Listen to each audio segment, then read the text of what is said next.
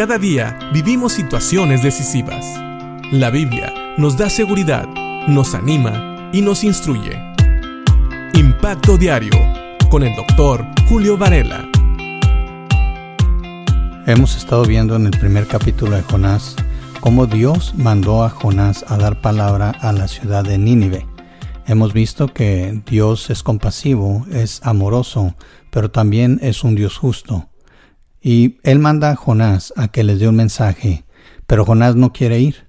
Jonás es mandado a Nínive, que era la capital de Tarsis. En aquel tiempo su rey era Sennacherib y era una nación despiadada, era la nación más fuerte de aquel tiempo, y Jonás no quiere ir, porque si ustedes siguen leyendo Jonás, Jonás no quería que ellos se arrepintieran porque eso significaba que Dios les iba a perdonar y que ellos no iban a recibir el castigo que Jonás pensaba que ellos merecían. Pero vemos como Dios, como decíamos, no da por inocente al culpable, pero Él sigue mostrando misericordia cuando las personas se arrepienten. Sin embargo, Jonás, el profeta de Dios, no quiso obedecer y en vez de ir a Nínive, que estaba tierra adentro, cerca del río Tigris, él se embarca a Tarsis. Tarsis está al sur de España. Entonces, como pueden ver, era un viaje un poco largo desde el lugar de origen, de donde él sale. Dice la palabra de Dios que Jonás se levantó para huir de la presencia de Jehová a Tarsis y él descendió a Jope, una ciudad que estaba en la costa. Y allí él se sube a un barco, pero vemos que Jonás no puede engañar a Dios y en el versículo 4 del capítulo 1 de Jonás nos dice que Jehová hizo levantar un gran viento en el mar y hubo en el mar una tempestad tan grande que se pensó que se partiría la nave. Imagínate estar en ese lugar sin saber qué está pasando.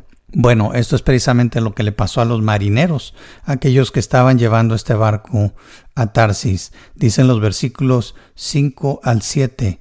Y los marineros tuvieron miedo y cada uno clamaba a su Dios. Y echaron al mar los enseres que había en la nave para descargarla de ellos. Pero Jonás había bajado al interior de la nave y se había echado a dormir. Y el patrón de la nave se le acercó y le dijo, ¿Qué tienes, dormilón? Levántate y clama a tu Dios. Quizá él tendrá compasión de nosotros y no pereceremos. Y dijeron cada uno a su compañero, Venid y echemos suertes para que sepamos por causa de quién nos ha venido este mal. Y echaron suerte y la suerte cayó sobre Jonás. Como podemos ver aquí los marineros estaban asustados. Tal vez ellos nunca habían visto que pasara algo semejante. La nave parecía que se iba a partir.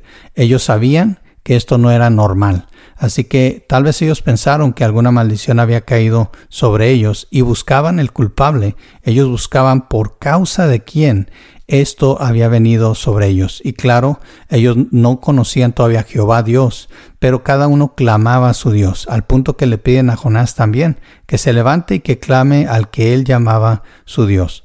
Seguramente Jonás sabía exactamente lo que pasaba y tal vez eh, con un corazón endurecido, porque él no quería hacer la voluntad de Dios, él ya había decidido en su corazón no hacer la voluntad de Dios y él había decidido aceptar las consecuencias.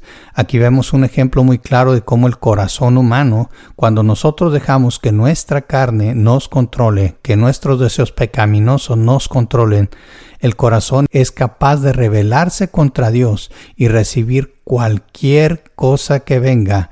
Y así es el hombre. El hombre puede ser demasiado necio. El corazón del hombre es necio. Pero dice la palabra en Gálatas 6:7, no os engañéis, Dios no puede ser burlado, pues todo lo que el hombre sembrare, eso también segará. Jonás sabía que estaba desobedeciendo a Dios, así que no le extrañaba. Él sabía que Dios era el Dios del universo, el Dios de todas las cosas, así que él sabía exactamente lo que estaba pasando. Pero también vemos que Dios no puede ser burlado y Jonás es descubierto. Aquí la suerte cae sobre él. Ya habíamos visto que Dios no da por inocente al culpable. Nosotros sabemos bien que Dios es un Dios de amor, un Dios de paciencia, pero también dijimos es un Dios de justicia. Así que sabemos que si nosotros no confesamos nuestros pecados, las consecuencias van a venir. Dice Proverbios 28:13, el que encubre sus pecados no prosperará, mas el que los confiesa y se aparta alcanzará misericordia. Piensa bien, cuando pecas contra Dios, no endurezcas tu corazón. No esperes recibir las consecuencias, ¿sabes? Porque a veces pensamos que somos capaces de sufrirlas y de recibirlas, y preferimos recibir la disciplina de Dios que dejar el pecado. Pero no, es difícil, la disciplina de Dios es dura, pero sabemos que Dios al que ama disciplina. Así que si eres un hijo de Dios, vas a recibir disciplina de Dios, pero que no sea por un corazón endurecido. Permite que Dios te hable y recuerda, no puedes ocultar tu pecado, porque si lo ocultas vas a sufrir más. Además, dice la palabra de Dios que el que confiesa su pecado y se aparta de él va a alcanzar misericordia, pero el que no lo confiesa nunca va a prosperar. Y vemos cómo aquí el viaje de Jonás no estaba prosperando porque Dios sabía que él estaba tratando de huir de su presencia. Así que piensa en esto, no podemos ocultarnos de Dios y no podemos ocultar nuestro pecado.